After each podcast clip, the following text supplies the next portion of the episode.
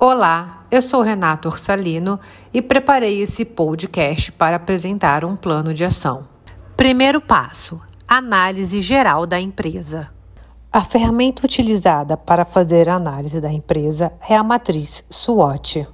Forças, empresa com 30 anos de mercado, pioneira na prestação de serviços, conhecimento de mercado na área metropolitana, base de clientes fortalecida e time comercial experiente. Fraquezas, área da empresa mais rentável em declínio, custo para as novas operações sem grandes oscilações. Oportunidades, mudança no cenário externo mudança no comportamento de consumo do consumidor, novos clientes, reforçar base existente e penetração de novas tecnologias. Ameaças, concorrentes e instabilidade do cenário. Segundo passo: análise de mercado. Para o lançamento de um novo produto ou serviço, faremos um estudo de mercado para entender o que a concorrência tem, o que a concorrência oferece e o que podemos nos diferenciar diante disso. Terceiro passo: trabalho em equipe. No meu ponto de vista, trabalho em equipe é interagir e integrar com todos os setores e colaboradores da empresa. Eu acredito que, diante de um ambiente saudável, podemos nos comprometer com metas, trazer resultados e ter um time todo em prol de uma só ação: as vendas. Quarto passo: ações. As ações desenvolvidas para o lançamento do novo negócio está atrelado às forças e oportunidades destacadas na matriz SWOT. São elas: desenvolver uma ação de marketing nas redes sociais, Instagram, Facebook e LinkedIn. Uma alternativa para causar a sensação de proximidade no cliente final é desenvolver um aplicativo da própria marca. Além do conteúdo comercial, desenvolver ações promocionais, cartão fidelidade, tudo que deixe o cliente com a sensação de acolhimento. Promover o webinar através de convidados estratégicos que farão a divulgação também em suas redes sociais.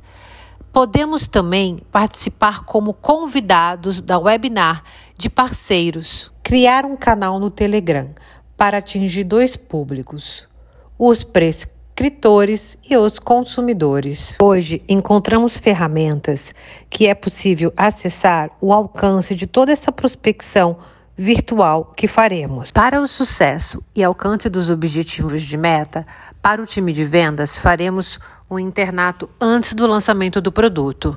Dinâmica de grupos com simulações de situações favoráveis e desfavoráveis.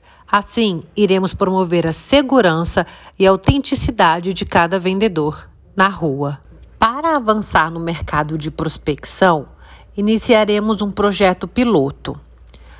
O projeto piloto contempla o atendimento na região serrana do estado do Rio de Janeiro.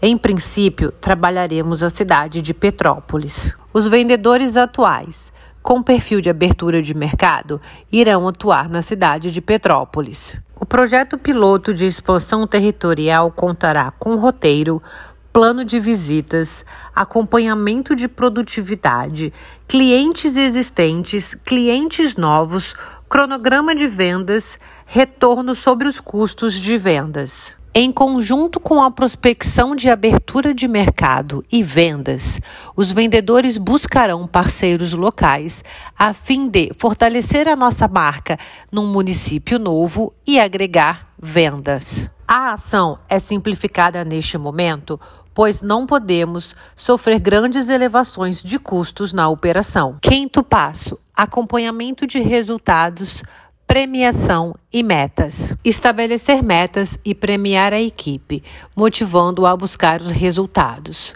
Incentivar a competitividade como estratégia para aumentar as vendas. O acompanhamento de resultados deve ser semanal para que possamos identificar as possíveis falhas, compartilhar os cases de sucesso e sempre estar aprimorando a equipe. Sexto passo: considerações finais e fechamento. Em relação às ameaças, ao estudar os concorrentes, conforme já dito anteriormente, podemos engoli-los e a instabilidade do cenário faz com que as ferramentas do marketing digitais atuam no cenário das vendas. Eu sou Renato Orsalino e agradeço a oportunidade.